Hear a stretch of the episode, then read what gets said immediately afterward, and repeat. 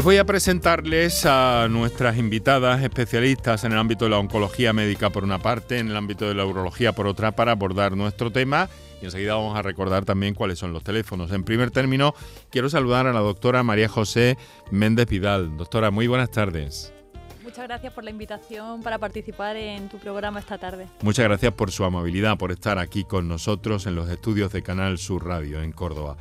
Eh, es oncóloga médica, trabaja en el Hospital Reina Sofía, eh, vocal de la Junta de la Sociedad Española de Oncología Médica y del Grupo de Trabajo de Oncología Genitourinaria.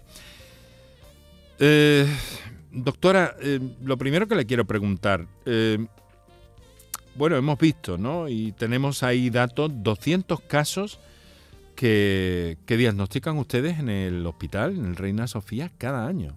Una cifra que parece alta.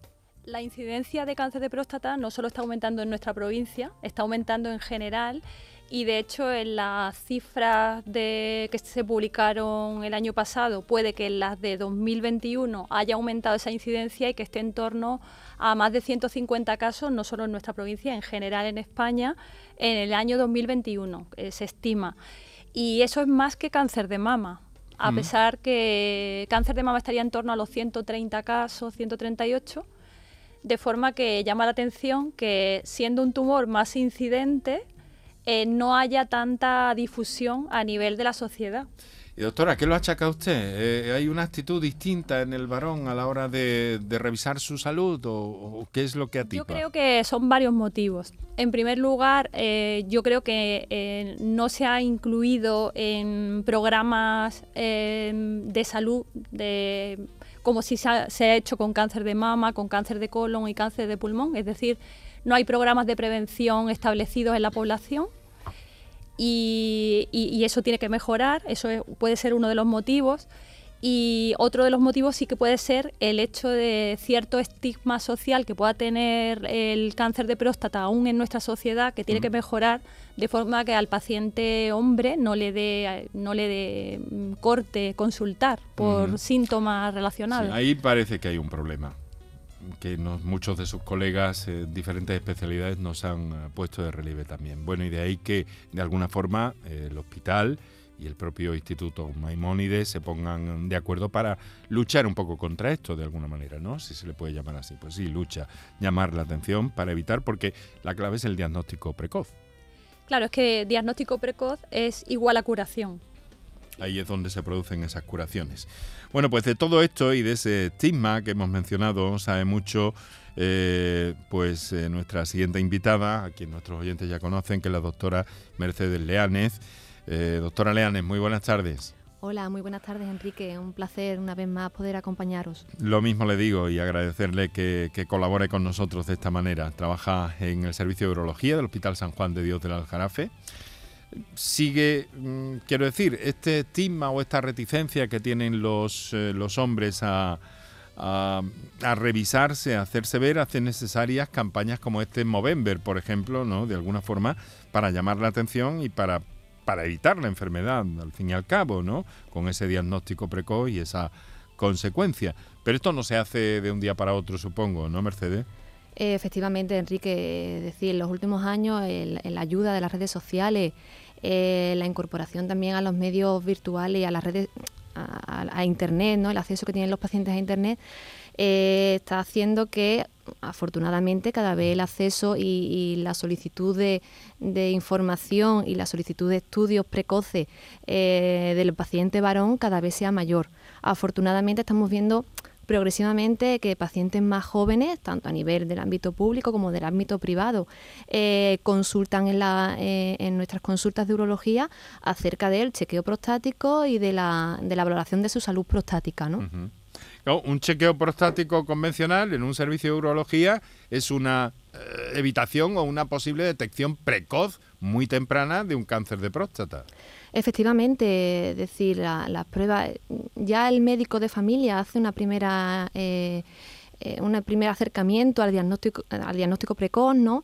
con, la realización de la analítica del, antígeno específico prostático, el, famoso PSA, que ya muchos pacientes eh, te hablan con, las siglas técnicas de, esta proteína prostática y, y ya el médico de familia en muchas ocasiones es quien te aproxima al paciente a la, a la, a la consulta especializada con, mm, oye, el PSA está un poquito alto, mm, valórate en, urología y nosotros ya hacemos eh, el resto del diagnóstico de un posible cáncer de próstata en sus estadios iniciales, que afortunadamente casi siempre o la mayoría de las veces eh, lo pillamos en sus estadios iniciales, ¿eh? con lo cual eso, las tasas de curación y, las tasas de buen pronóstico son muy altas. Claro, hay que eh, tener una buena salud prostática, de eso nos vamos a ocupar.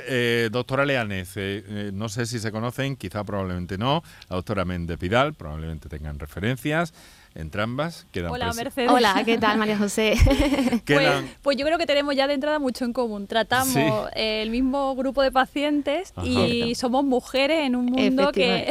Efectivamente. en un mundo en el que hasta ahora tradicionalmente es verdad que había más hombres, pero, pero todo eso está cambiando muchísimo en la pues medicina. está cambiando afortunadamente para todos y para todas. Eso, eso queda, queda claro. El interés que tienen eh, por estas especialidades típicamente masculinas hasta hace algún tiempo, porque ustedes están desmontando todo esto con, con, juventud, con profesionalidad y con, y con valentía, también de alguna forma, ¿no? Porque también hace falta eh, no me quiero salir del territorio, ¿no? Pero también hace falta valentía para, para entrar ahí, en ese mundo netamente de varones que lo ha sido hasta hace poco, ¿no? sobre todo Mercedes, porque en el ámbito quirúrgico es todavía peor. Sí, Afortunadamente ya en los congresos eh, de urología y demás, eh, ya las tornas se van un poco cambiando, ya las nuevas las nuevas generaciones femeninas venimos empujando fuerte. Me gusta mucho que hayáis sacado un tema que yo no me atreví a sacar. Pero me, parece muy, muy, muy de agradecer también y que, además eh, lo tengamos en cuenta y lo, tengamos normalizado, que es como hay que tenerlo en definitiva. Bueno, pues eh, presentadas quedan. Muchas gracias a ambas. Son amabilísimas por estar aquí con nosotros. Ahora vamos a recordar eh, los teléfonos para participar en el programa. Por una parte, vamos a hacer un espacio para nuestros anunciantes y enseguida entramos en materia. Para contactar con nosotros puedes hacerlo llamando al 95 50 56 202 y al 95 50 56 222 o enviarnos una nota de voz por WhatsApp al 616 135 135 por tu salud en Canal Sur Radio. ¿Existe algo más valioso que el tiempo? Pues no. Por eso, esta Black Week Hyundai te lo regala. Porque si compras un Hyundai te ahorras muchos meses de espera para tener tu coche. Black Week de Hyundai. Lo quieres, lo tienes. Condiciones especiales para unidades en stock. Más información en hyundai.es. Ni el challenge del papel higiénico, ni el de la botella los retos más difíciles a los que se enfrenta nuestra generación están en la vida real, como el famoso Encontrar Trabajo Challenge o el Independizarse Challenge. Y aunque para superarlos necesitamos vuestro apoyo, aceptamos el reto. Súmate en aceptamoselreto.com. FAD 916 1515. ¡Qué frío que hace! ¿No conoces ilovebrico.com? La tienda online con mayor gama de calefacción y al mejor precio. Estufas de gas, chimeneas eléctricas, radiadores, emisores de bajo consumo, toalleros eléctricos, convectores. Además, ofrecen productos de fabricación nacional para dar apoyo a los negocios locales. Vale, ahora mismo entro. ilovebrico.com. ilovebrico.com, tu tienda online para calefacción y bricolaje.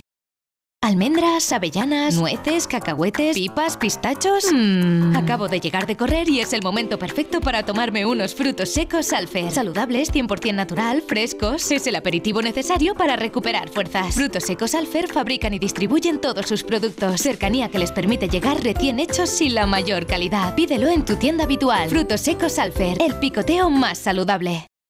El resumen de la jornada con la última hora del deporte, la economía y el análisis lo tienes en el Mirador de Andalucía. De lunes a viernes desde las 7 de la tarde con Natalia Barnés. Quédate en Canal Sur Radio, la radio de Andalucía.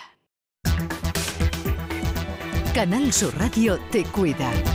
Por tu salud con Enrique Jesús Moreno.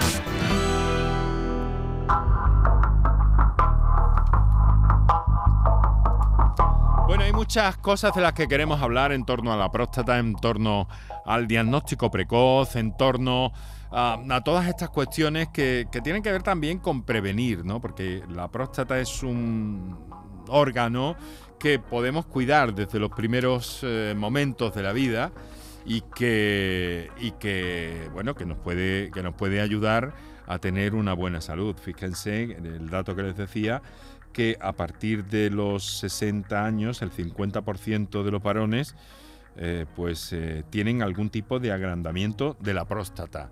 Es lo que se llama, eh, es lo que se llama o se conoce con, el nombre de, esa hiperplasia benigna, ¿no? De próstata. vamos a entrar en todo eso y vamos a, saber por qué se produce todo eso y cómo podemos, si es que hay alguna forma de evitarlo, de reducirlo, de minimizar sus efectos y de evitar que las cosas vayan a otro terreno. Pero ahora, si me lo permiten, doctoras, eh, Mercedes, eh, María José, tenemos un oyente que nos ha telefoneado en directo y que intentamos dar preferencia en el programa a esas comunicaciones en, directo. Es Alfonso que nos telefonea desde Sevilla, ¿verdad, Alfonso? Hola, buenas tardes. Muy buenas tardes. Eh, voy en el coche, supongo que se escucha mal. Bueno, le, escuchamos razonablemente y sobre todo las doctoras eh, Mercedes Leanes y la doctora María José Méndez le, están oyendo perfectamente, Alfonso. Así que díganos. Eh, mire, la pregunta es, simple. Yo con tengo 56 años, cuando cumplí los 50 me acerqué al médico cabecera para comentar el tema de la exploración. Entonces la respuesta fue que, que existen ciertos riesgos con la, la prueba y que si tenía antecedente de cáncer prostático en la familia, dije que no, entonces me dijeron que bueno, que mejor era que no hiciera nada. La pregunta es, ¿debo de hacer otra cosa? Caramba, buena, buena pregunta. A ver, eh, le, trasladamos la pregunta en principio a la doctora Méndez. Gracias. José. Pues eh, Alfonso era Alfonso. Alfonso. Pues Alfonso, yo sí que recomiendo, no sé si se refería el médico de atención primaria a una exploración. A una exploración parece eh, ser un poco... Que quizá eso apuntará ahora también eh, Mercedes, algo más. Eh, con respecto a la determinación de la analítica que ha comentado previamente Mercedes del PSA, el famoso PSA, que es una proteína que se mide en, la sangre, yo, creo que sí que está recomendado si un paciente de 50 años va a la consulta de primaria, aunque no tenga antecedentes familiares, eh, se debe realizar un PSA. Eso se llama eh, cribado oportunista, es decir, que, que el paciente que va y consulta, yo no le negaría desde luego la determinación de un PSA. Otra cosa, a lo mejor, quizás su médico se refería a una exploración que yo creo que sí que debe estar fundada en algo y que eh, parece que en las últimas guías no es lo más lo prioritario, que eso Mercedes ahora nos puede comentar. Eso es, Mercedes, por favor, acláranos un poco, haznos un poco la luz y si hace falta recurrimos a Alfonso, que todavía está ahí, ¿verdad? Sí, efectivamente eh, es frecuente encontrarnos estos a veces, eh, sobre todo porque son protocolos diferentes los que se tienen desde atención primaria y los que tenemos en atención especializada. ¿Vale? Como bien ha dicho María José, el, cáncer de próstata no tiene un screening poblacional como bien pueda tener el cáncer de colon con la sangre oculta ¿no? o el cáncer de mama, ¿vale? Lo que hacemos bien, como bien dice María José, con el cáncer de próstata es un cribado oportunista, es decir, siempre y cuando el paciente sea eh, o bien lo captemos en consulta, ¿vale? Por sus antecedentes familiares, su historia de diferentes etnias y demás, o bien el paciente desee ese cribado, ¿vale? ¿Por qué? Porque se ha visto que eh, el, efecto del sobrediagnóstico y sobretratamiento de cánceres que no van a ser significativos hace que el PSA como tal no pueda ofrecerse eh, poblacionalmente, ¿vale? Es decir, el paciente si asume ese riesgo de eh, me un PSA puede ser que me sobrediagnostiquen un cáncer de próstata de muy bajo riesgo, eh, asumamos o no el diagnóstico y el tratamiento de esos cánceres de próstata de tan bajo riesgo. ¿Vale? Entonces, hace unos años es verdad que a, todo a todos los pacientes se les ofrecía el PSA, pero ahora estamos viendo un poco el otro lado de la balanza, ¿no? Estamos viendo los efectos secundarios y las posibles secuelas de haber matado, por así decirlo, como yo le digo a mis pacientes, moscas a cañonazo, ¿eh? es decir, de haber sobretratado tumores que a lo mejor en un principio no iban a dar problemas. Y Por eso cada vez más está en auge lo que se denomina vigilancia activa, ¿eh? es decir, tumores de muy bajo riesgo se diagnostican, pero lo que hacemos es vigilarlo activamente para ver su comportamiento en el tiempo, sin que eso, sí que hay que tenerlo en cuenta, eh, suponga un, déficit en la eh, supervivencia por el tumor o la supervivencia global ¿no? del paciente. Alfonso, está usted ahí, ¿verdad? Sigo, sigo. Sí, eh, eh, ha escuchado a las doctoras, ¿no? Los dos puntos de vista. Sí. Correcto. Eh, mm, claro, mm, entonces con, con, esta situación, mm, ¿cuál sería la, pauta a seguir por parte de este oyente? En principio, si él quiere hacerse su, chequeo prostático y él asume el, el, posible diagnóstico de un cáncer de próstata y un tratamiento para el mismo, aunque sea de bajo riesgo, bueno, para eso estamos después los especialistas, para eh, poder ofrecerle al paciente una serie de tratamientos que, como ya os digo, la vigilancia activa es uno de ellos, ¿vale? Y no supone un cambio en la supervivencia del paciente ni en, los efectos que pueda provocar este cáncer a, a medio o largo plazo, ¿vale? Entonces, si él quiere hacerse un PSA y un chequeo prostático, está en todo su derecho en hacer un diagnóstico precoz oportunista de este cáncer de próstata. Un chequeo prostático es una, intervención un poco más compleja, más arriesgada, como decía nuestro oyente. No, porque yo creo que se refiere a una analítica con determinación de PSA simplemente. Yo creo que en un paciente asintomático de 50 años que él lo solicita, yo creo que yo creo que, se le, que no se le debe negar y, y lo la mayoría de los casos, afortunadamente, lo, va a encontrarse un PSA muy bajo que el médico de atención primaria le va a decir que tiene un muy bajo riesgo y que se puede hacer otra determinación pasado cinco años. Efectivamente. Sí, Mercedes no me, no me dice lo contrario. Totalmente, totalmente. es que en esas cosas normalmente ven ellos más pacientes, pero bueno, en líneas generales yo como estoy todo el día con ellos, pues prácticamente... pues, totalmente. Eh, yo creo que en la mayoría de los casos el paciente, en cambio, en algunos casos quizás pues, se pilla un tumor un poquito más avanzado y podemos, gracias a esa analítica, eh, curarlo. Exactamente, ahí es donde se ve claramente el beneficio, que hay, veces que tumores mm. eh, agresivos expresan poco PSA y mm, e, esos pacientes son los que realmente se van a beneficiar de un diagnóstico muy precoz de la enfermedad porque a medio, incluso a veces corto plazo, van a dar la cara. Bueno, Alfonso, yo creo que no se puede quejar del informe que le han dado nuestras especialistas esta tarde, ¿eh? Claro que sí, muchísimas gracias por todo. Muchas gracias, un fuerte abrazo, amigo. Un fuerte abrazo, un fuerte abrazo. Bueno, eh, a ver si podemos entrar un poco en la, en la prevención, porque, eh, bueno, hay algunas cosas que podemos hacer, ¿no? Porque estar demasiado tiempo sentado, Mercedes, por trabajo, eh, eso puede eso puede crear complicaciones en, la próstata. En principio no hay una relación entre estar mucho tiempo sentado con el cáncer de próstata. Así que es verdad que ya eso en, otras ocasiones lo hemos, lo hemos comentado por aquí.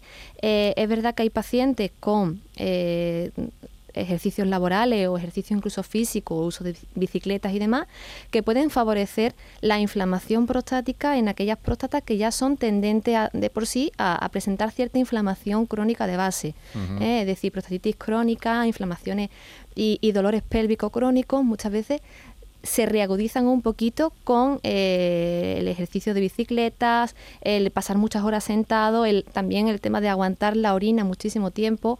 Eh, todo esto está muy relacionado y, puede empeorar un poquito este tipo de, patologías. ¿vale? El cáncer de próstata como tal no se ha visto que tenga relación con, con ello. Bueno, vamos a escuchar un mensaje que nos ha llegado a través de las notas de voz del 616-135-135, que disponen nuestros oyentes para eso, además de los teléfonos para el directo 955-056-202 y 955-056-222. La próstata, salud prostática y cáncer, buscando su evitación, su prevención. Vamos a escuchar ese mensaje, esa nota de voz. Buenas tardes. Soy la madre de un chico con 25 años que a este año ha superado un cáncer testicular. Mm, en abril se lo diagnosticaron y en una semana estaba operado. Luego vino la biopsia, parecía que no era tan grave, pero vino la biopsia y era un carcinoma embrionario. Yo no entiendo de eso, lo único que me dijeron es que venía para pelearlo y así ha sido. Mi niño ha sido tres meses contra reloj con una quimio muy dura pero bueno, lo ha superado.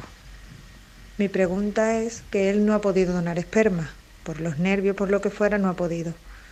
¿Qué posibilidades tiene mi hijo de ser padre? Porque eso es lo que más le afecta. Caramba. Muchas gracias. Y otra preguntita, quisiera saber si eso es tan corriente como se dice, porque yo es la primera vez que lo escucho. Muchísimas gracias.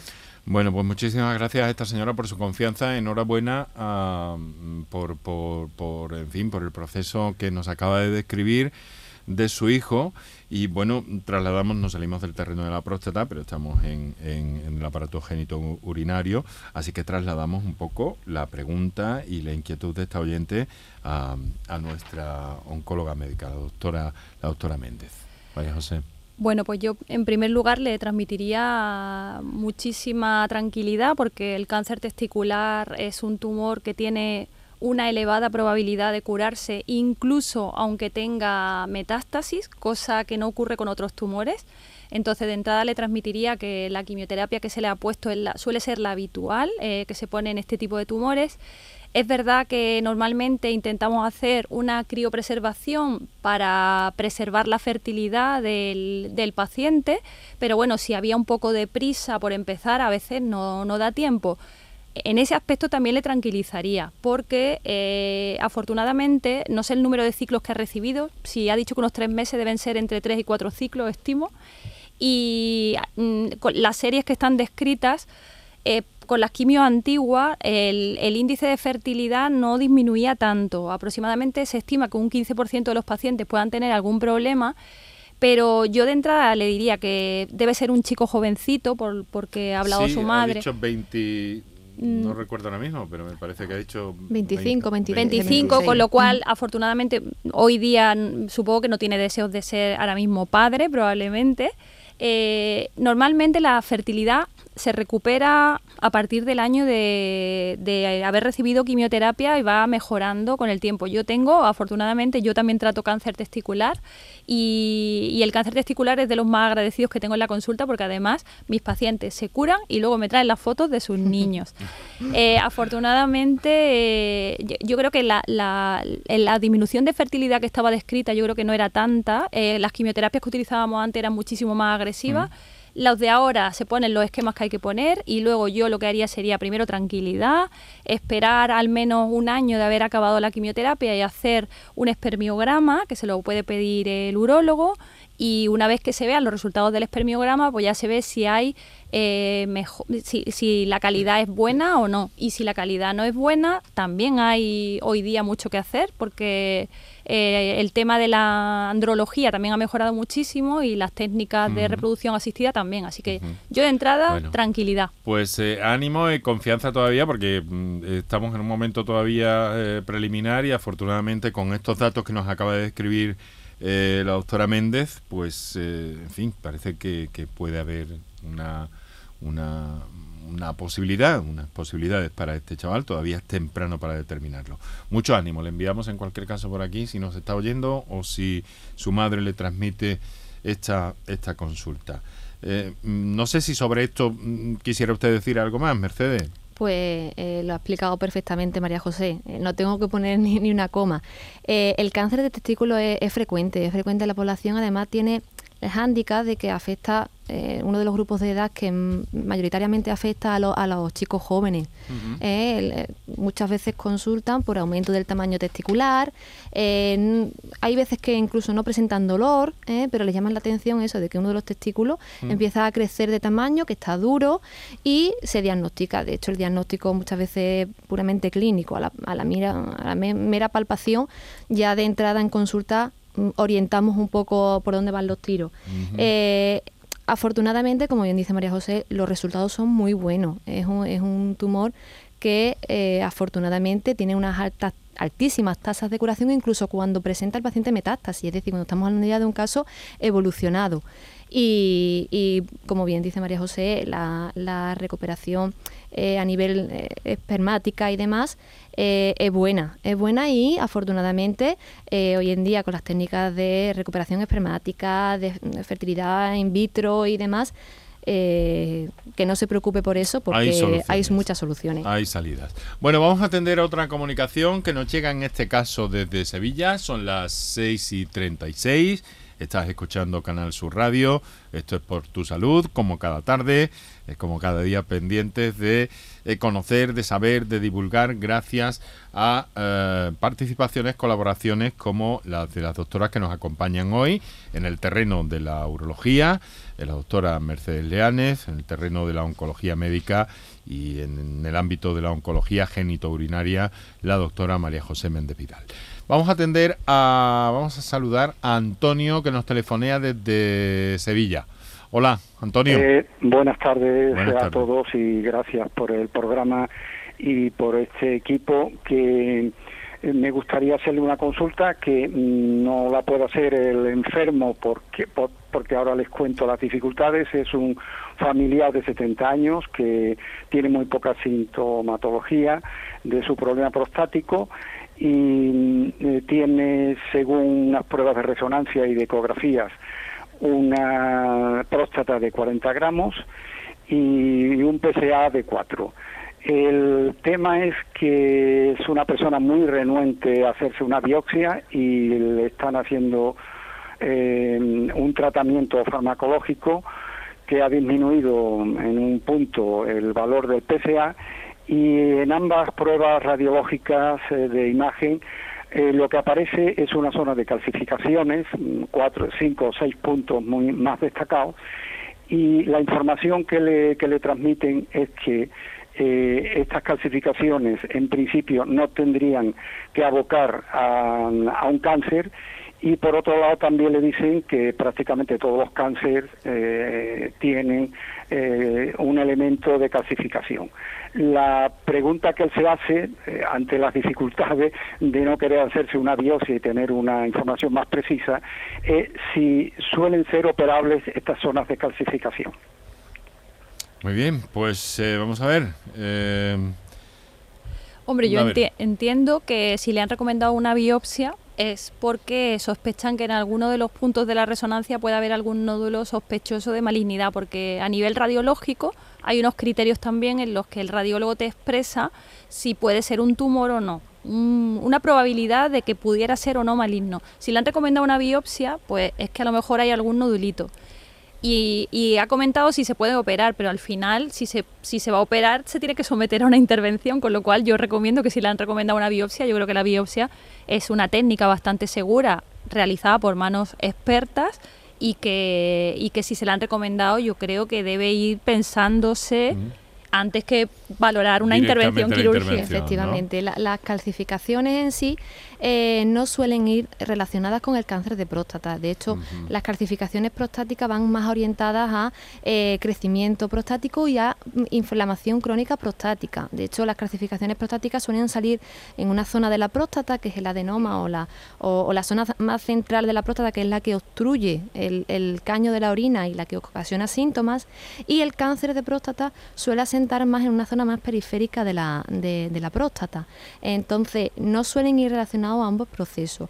Las calcificaciones en sí no hay que tratarlas, es decir, la calcificación es un hallazgo radiológico que muchas veces vemos en la ecografía, incluso abdominales a veces, ¿eh? se identifican pequeños focos de, calcificaciones prostáticas, pero eh, la indicación de la biopsia es o bien por la resonancia, ¿eh? porque como bien dice María José, haya orientado el radiólogo a una próstata de características al menos sospechosas o con algún grado de malignidad a nivel de la resonancia y por el, eh, por el PSA, ¿no? Por un PSA por encima de 3, 4, ¿vale? Entonces, la biopsia es un procedimiento muy seguro, hay muchos pacientes que le tienen miedo, ¿eh? Eh, pero es un procedimiento que es seguro y que es necesario a, fin de cuentas para el diagnóstico histológico, el, diagnóstico al microscopio, como yo les digo a los pacientes, de un cáncer de próstata. ¿eh? Hasta que no se tiene una muestra en la que nos orienta el patólogo de hay células cancerígenas de tal o tal característica, no, no podemos diagnosticar a un paciente de un cáncer de próstata. ¿eh? Así que eh, si le han recomendado la biopsia es eh, porque está indicado. Que no le tenga miedo, que es un procedimiento muy seguro. Bueno, Antonio. una, una observación muy rápida. En este sentido, ¿puede ser eficaz una biopsia vía uretral? Porque él le teme mucho a la clásica biopsia de periné, ¿no? Las biopsias se, actualmente se realizan de, por dos vías diferentes. Eh, sí que en, los últimos años parece ser que el auge cada vez más es de la biopsia transperineal, como bien indica él, porque el riesgo de infección y demás es menor. Eh, nosotros, por ejemplo, en nuestro centro hacemos la, la biopsia transrectal, ¿eh? es decir, es parecido a una colonoscopia, incluso se hace con el, sobre la marcha en un procedimiento ambulatorio y con un poquito de anestesia local se toman muestrecitas de la próstata. ¿eh? hacemos una serie de, de prevención previa eh, para evitar eh, las infecciones y demás, pero es un procedimiento bastante seguro, ¿eh? tanto la transperineal como la transrectal. Transuretral no existe, no existe la biopsia transuretral. Lo que hacemos transuretral es la desobstrucción de la, del crecimiento benigno de la próstata. ¿Vale? Bueno, pues ahí eh, tiene. muchísimas gracias. Eh, intentaré transmitirle toda esta información y animarlo. Bueno, pues buena base, buena base tiene para, para argumentar. Ánimo, ánimo. Muchísimas gracias. Muchas gracias, muchas gracias. Estamos hablando de la próstata y de lo que está surgiendo alrededor. Es un tema eh, recurrente que abordamos. periódicamente, con, con cierta frecuencia en el programa, siempre que tenemos una percha, porque vemos que hay en primer lugar, mucha, eh, mucha preocupación de nuestros oyentes por conocer, por saber, y luego también, eh, pues mucha sabiduría en nuestros hospitales, en nuestras unidades, en este caso, urología, eh, oncología médica, para, y capacidad también para trasladar, como están respondiendo nuestras especialistas de esta tarde, a nuestros oyentes. Vamos a escuchar otra comunicación que nos ha llegado vía notas de voz. Ante todo, felicitarlo por la gran labor que hace de información por la salud de todos nosotros.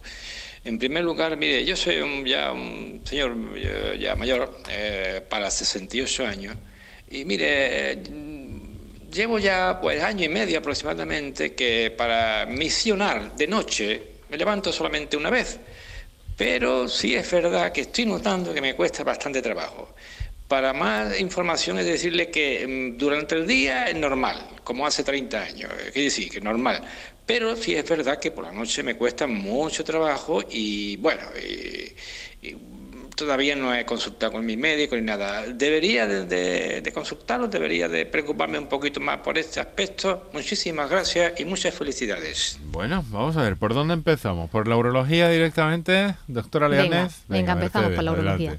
Bueno, eh, efectivamente los síntomas nocturnos pueden ser el inicio de la sintomatología obstructiva prostática, ¿eh? obstructiva y, síntomas de llenado también, que se conocen así cuando la vejiga ya está empezando un poquito a, a pasarlo mal debido a la obstrucción que le ocasiona la, próstata. ¿no? Entonces, en muchos pacientes mm, refieren, tal y como nos ha contado este oyente, que durante el día orinan bien, pero que durante la noche ya notan que o bien se levantan alguna que otra vez a orinar o que el, caudal de orina, eh, el chorro, como muchos me refieren, eh, es un poquito más débil e incluso tienen que, apretar la barriguilla para arrancar a orinar, ¿eh? necesidad de prensa abdominal para comenzar la, la, micción.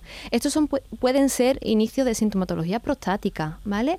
en estos pacientes que la, lo que se conoce como el IPSS, la escala que nosotros utilizamos en consulta para la valoración de los síntomas prostáticos, parece que es leve, muchas veces lo que recomendamos son modificaciones del estilo de, vida.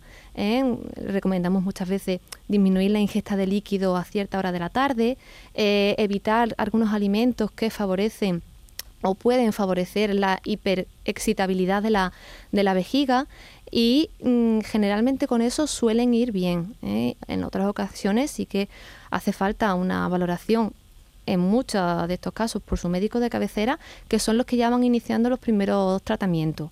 ¿Vale? Pero eh, no es algo infrecuente que, los pacientes comiencen con síntomas nocturnos. Sí que es verdad que hay veces que hay que descartar otro tipo de enfermedades, ¿no? como la poliuria nocturna y otro tipo de cuadros un poquito más eh, complejos, ¿no? pero la mayoría de los pacientes no suelen tener este tipo de, patología tan compleja ni nada y es el inicio de los síntomas. Muy bien, doctora. Eh, eh, se me, es que veo que, se me se me agota el tiempo y las escucho muy interesadamente y dando respuesta también a nuestros oyentes de una forma tan clara. Hay muchas cosas que, me gustaría preguntarle al hilo de todo esto, pero ya sabe que afortunadamente con, la doctora Leanes cada cierto tiempo mantenemos eh, el encuentro y nos va poniendo eh, continuamente al día de muchas de esas cosas y vamos aprendiendo continuamente. Ahora, si me lo permiten, doctoras, vamos a hacer un paréntesis. Vamos a seguir escuchando a nuestros oyentes después. Por cierto, vamos a recordar los teléfonos y uno, un par de minutos para nuestros anunciantes. Para contactar con nosotros puedes hacerlo llamando al 95 50 56 202 y al 95 50 56 222 o enviarnos una nota de voz por WhatsApp al 616 135 135 por tu salud en Canal Sur Radio. Atención, atención, noticia de última hora para todos los oyentes. Quesos Los Vázquez ha logrado el premio plata en el World Cheese Awards, premio entre los mejores quesos del mundo. Andalucía está de suerte, la primera quesería de Andalucía, 50 años dando lo mejor a todos los hogares. Quesos Los Vázquez. Este próximo miércoles 24 de noviembre os esperamos en el Auditorio Nissan Cartuja de Sevilla a las 7 de la tarde para disfrutar del show del comandante Lara en vivo y en directo. Si quieres asistir, tienes que recoger tu invitación, máximo dos por persona, en el propio auditorio, que está en la calle Albert Einstein sin número en la isla de la Cartuja. Disponibles desde el lunes a las 9 de la mañana y hasta las 3 de la tarde. Date prisa porque son gratuitas. Entrada hasta completar aforo. Con la colaboración del Auditorio Nissan Cartuja. Canal Sur Sevilla. Vente a Dimarsa, ponte en mis manos y dile chao, dile chao, dile chao, chao, chao, empieza ya. Tu autoconsumo, nuestro petróleo es el sol. Di que sí, únete al cambio. Dimarsa.es ¿Sabías que no tienes por qué convivir con el dolor? La Clínica HLA Santa Isabel te ayuda a aliviar tus molestias con su nueva unidad contra el dolor. Este nuevo servicio ofrece tratamientos para el dolor crónico como hernias discales, dolor lumbaro cervical, cefaleas, trigémino, artrosis y otras patologías. Pide tu cita en la Clínica Santa Isabel al 954-570-004 en Luis Montoto 100. HLA Santa Isabel cuida de ti. Bienvenidos a Sacaba. Mil metros de electrodomésticos con primeras marcas. Grupos Whirlpool, Bosch y Electrolux. Frigoríficos, lavadoras, hornos, vitros. ¿Quieres más? Aires acondicionados, aspiradoras, pequeños electrodomésticos. Y financiamos en 12 o 20 meses sin intereses solo tú y Sacaba. Tu tienda de electrodomésticos en el Polígono Store en calle nivel 23. Ven a ver nuestra exposición y sus 25 años de experiencia. Sacaba. El Mediterráneo y el Atlántico son testigos de una encrucijada de culturas, costumbres y gentes. Gastronomía, naturaleza y patrimonio emocionan en Ceuta, una ciudad con personalidad única. Descúbrelo desde 69 euros en tu agencia de viajes de confianza. Servicios turísticos de Ceuta. Ceuta, donde se unen las emociones. ¿Estás lesionado? Elige la fisioterapia avanzada de Clínicas Beyman. En Clínicas Beyman ponemos a tu servicio a fisioterapeutas de primer nivel equipados con la última tecnología. Nuestra meta es tu recuperación. Somos la fisioterapia oficial de 18 federaciones deportivas de Andalucía. Si necesitas recuperar tu salud, tu rendimiento y tu bienestar, pide tu cita en clínicasbeyman.es. ¿Existe algo más valioso que el tiempo? Pues no. Por eso, esta Black Week Hyundai te lo regala. Porque si compras un Hyundai te ahorras muchos meses de espera para tener tu coche. Black Week de Hyundai. Lo quieres, lo tienes. Condiciones especiales para unidades en stock. Más información en hyundai.es. El resumen de la jornada con la última hora del deporte, la economía y el análisis lo tienes en el Mirador de Andalucía. De lunes a viernes desde las 7 de la tarde con Natalia Barnés. Quédate en Canal Sur Radio la radio de Andalucía. Medicina, prevención, calidad de vida. Por tu salud en Canal Sur Radio. La próstata, la salud prostática, el cáncer de próstata, con todas las explicaciones, con todas las inquietudes de nuestros oyentes que están resolviendo nuestras invitadas, nuestras especialistas de esta tarde en urología, la doctora Mercedes Leanes eh, del Hospital San Juan de Dios del Aljarafe y en el ámbito de la oncología médica, la doctora María José Méndez, eh, del Grupo de Trabajo de Oncología Urinaria de la SEON y que trabaja en el, en el Hospital Reina Sofía de Córdoba, que hoy se ha sumado también a esa campaña junto con el Instituto Maimónides de Investigación Biomédica para motivar, para impulsar eh, pues bueno, de alguna forma la sensibilidad de, de los varones eh, hacia su propia mm, salud y hacia en, vías de que eh, cuanto antes se diagnostique un cáncer de próstata, pues mejor va a ser, sin duda, para todos. Bueno, pues seguimos con nuestras llamadas. Tenemos nueve minutos, vamos a intentar aprovecharlos. Tenemos un oyente que nos telefonea desde Cádiz. José, buenas tardes. Hola, buenas tardes. Adelante, por favor. Se me oye, ¿verdad? Sí.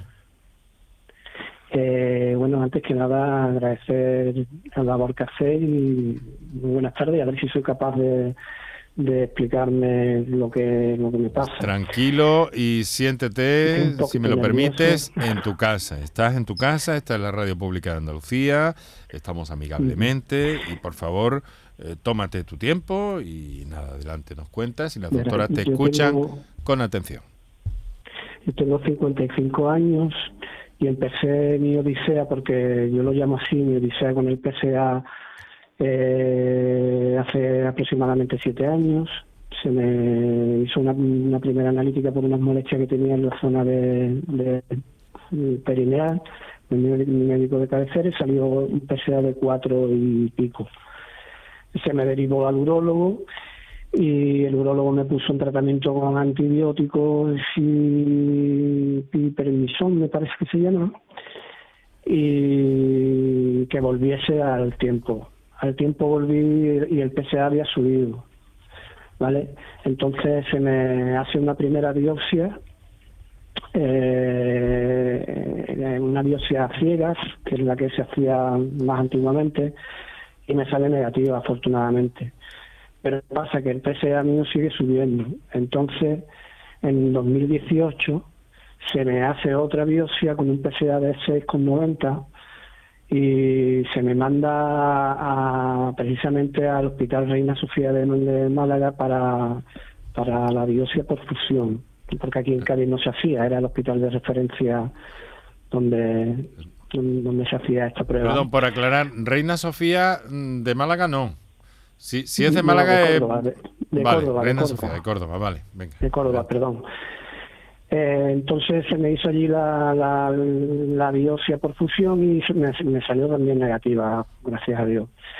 Pero claro, aquí no acaba la cosa, el PSA sigue subiendo, ahora mismo estoy en 7 con muy poco, y hace 15 días se me ha realizado una nueva resonancia aquí en Cádiz. Y bueno, aparece un nodulito de 12 milímetros que era, ya apareció en la primera resonancia.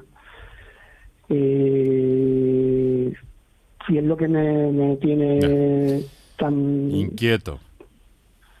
Tan inquieto, ¿sabes? Porque eh, si quiere le, leo la, un poco la, resonancia. Eh, yo creo que yo creo que, debiéramos porque aquí lo que buscamos es, una orientación. Tampoco podemos meternos en, profundizar mm. absolutamente, aparte que sería imposible por más que nos leyera eh, casi completo ese informe. Además tenemos un poco tenemos estamos un poco limitados de tiempo.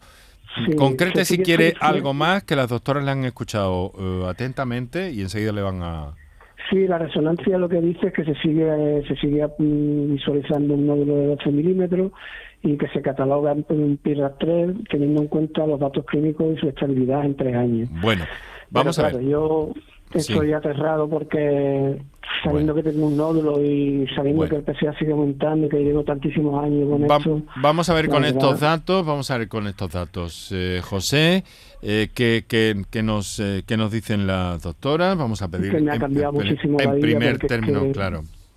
Claro, lo entendemos, lo entendemos. Entiéndanos también que, tenemos cinco minutillos nada más eh, para las siete y que vamos a ver qué nos dicen. Mm, no se retire todavía, pero por si acaso, pero vamos a vamos a escuchar a nuestras especialistas de esta tarde. muchísimas gracias. Bueno, eh, ante todo, eh, lo primero que vamos a intentar es tranquilizar a este, a este oyente, ¿vale? Eh, él mm, está en vías de, estudio, es decir, el hecho de tener ya dos biopsias previas, una de ellas incluso por fusión, negativas para malignidad, es una buena señal, es muy buena señal. Es decir, el PSA no es indicativo de PSA alto tiene usted un cáncer con un 100% de probabilidades. No, el PSA lo que da es orientación de que algo pueda estar pasando en la próstata, ¿vale? Eh, al fin de cuentas, eh, eso va acompañado de otros datos clínicos, como puede ser el tacto rectal o como bien tiene este paciente una resonancia realizada, ¿vale? Por otro lado, la resonancia, el PIRA3, que, que si bien ya estaba en la resonancia previa, ya se hizo una biopsia por fusión con un PIRA3 y, y, no vino nada patológico, el PIRA3 habla de una próstata un poco indeterminada, ¿no? Ni, es benigna ni tampoco es maligna, ¿vale? Entonces, el PIRA es una, una, gradación que se hace de los hallazgos de una resonancia de próstata, ¿vale? Que va del 1 al 5 y eso lo que va sumando también son probabilidades. ¿eh? Entonces, ante todo, que se tranquilice. Hay muchos pacientes que se obsesionan con el PSA y hay pacientes que mm, quieren hacerse PSA casi todos los meses y es, mm, que se tranquilice un poco porque ya el hecho de tener dos, o sea, dos resonancias y dos biopsias hechas eh, es para estar cauto, él está estudiándose todavía, ¿vale? Entonces, que se, que se quede tranquilo porque está en buenas manos. A ver, la visión de la doctora Méndez Vidal. Sí, muy de acuerdo con Mercedes y, insistir un poco a la población en que eh, PSA un poco elevado no significa cáncer, que ojalá tuviéramos un marcador tan selectivo que nos dijera tanto valor significa que tienes un cáncer de próstata. No tenemos en la actualidad ningún marcador que nos diga 100% que el paciente puede tener un cáncer de próstata. Evidentemente, si tiene 100, hay mucha probabilidad de que lo pueda tener, pero no es mm. un marcador de cáncer, es un marcador próstata específico. No quiere decir que el paciente tenga cáncer. Así que, ante todo, pues también transmitir tranquilidad y que se compare esa resonancia con la anterior y que los especialistas seguro que lo ayudan. Bueno, mucho ánimo, eh, José. Muchísimas gracias. Mucho ánimo, hombre. Y a ver, hay que buscar, hay que buscar mecanismos para tirar para adelante y que no le, mm, le comprima esto emocionalmente tanto como, como lo está haciendo. ¿Eh? la verdad que sí. Yo espero que, yo espero que, que, con la idea que le han trasladado nuestras especialistas esta tarde se serene. Hay que seguir los pasos que hay que seguir, pero con eh, serenidad y tranquilidad. Muchas gracias y un fuerte abrazo, José. Muchísimas gracias a los doctores y muchísimas gracias por la labor que hacéis. Venga, un abrazo fuerte. Gracias, bueno, Me alegro mucho, veréis, se nos quedan muchas comunicaciones fuera, pero me alegro mucho de que así sea, de alguna manera, porque mm, eso quiere decir que, que los encuentros que estamos manteniendo en torno a la, a, la, a la próstata son interesantes, que nuestros oyentes participan y que cada vez gracias a la presencia de especialistas como quienes nos acompañan hoy, pues vamos conociendo más y más a propósito de la próstata. Ya tenemos segundos, así que no más que agradecer, doctora eh, Mercedes Leanes, Servicio de Urología, Hospital San Juan de Dios, Aljarafe. Muy buenas tardes y muchas gracias. Volvemos a encontrarnos pronto, si lo tiene bien, doctora. Por supuestísimo, cuando ustedes queráis podéis contar conmigo. Y lo mismo le digo a la doctora María José Méndez Vidal, oncóloga médica, Hospital Reina Sofía de Córdoba, vocal de, la Junta de la Sociedad Española de Oncología Médica y de muchas cosas que, nos hemos quedado atrás y de mucha, eh, mucha movida que hay también por parte de, de sociedades científicas y de organizaciones de pacientes por hacer visible, más claro y más conocido esto de la próstata. Doctora, muchísimas gracias. Muchísimas gracias por la invitación y encantada de participar. Aquí lo dejamos por nuestra parte con Canterla, Santana, Iraundegui y Moreno.